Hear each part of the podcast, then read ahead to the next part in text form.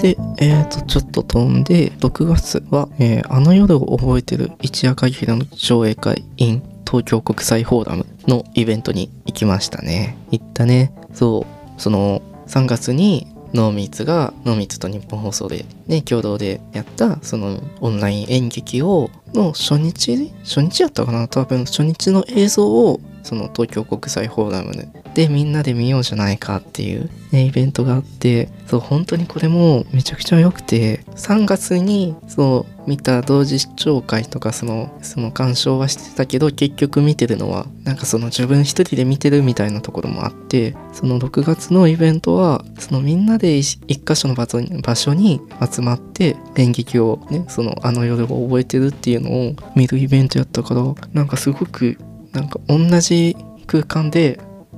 その舞台を見れるっていう感覚を共有できるのがすっごい嬉しくてなんかこうその会場行った時に「えみんなさえラジオ聞いてんねんや」ええみんなああの夜覚えてるあ見てきたんやっていうことを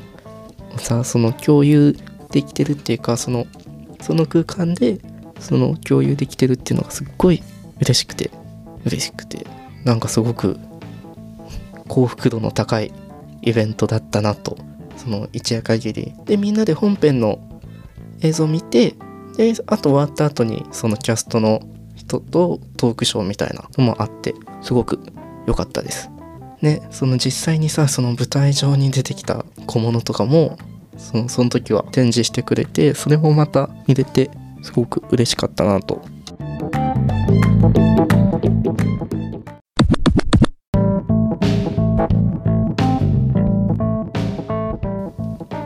さあそして7月は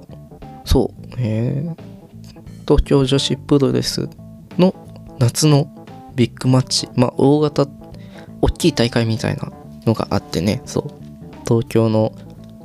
大田区総合体育館っていうねなんか大きめの体育館でよくプロレスやってるみたいなんですけどそうそこのビッグマッチに行きましたね。そうそこで初めてそのと東京女子プロレスを初めて見て。でちょうどねそのちょっとまた中の話をしてごめんみたいなところいっぱいあるんですけどちょうどプロレスのタッグ王者みたいな。あ前提を説明しないとすごいこれ伝わらないやつだっていう今思いながら話すんですけどそうそのタッグベルトの防衛戦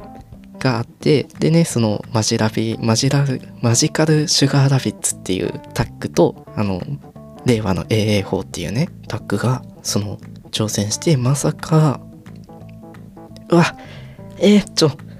うわこれを編集するの自分やけどこのまま話しときたいっていうのあるけどまあそのその結構そのタッグの防衛戦みたいなところでまあ、結構長いこと防衛しててでその令和の AA4 っていうねその挑戦してるタッグのペアがえまさか取る防衛を突破するとは思わんやんっていう感じがまさか取るみたいな。ちょごめん。えー、マジで。えー、今めっちゃ話したいけど全然文章が脈絡ちょ前提を説明しなきゃいけなさすぎてちょっと言葉が迷子になってるんでまあとりあえずまあ大きい大会でまあそこが熱かったねっていう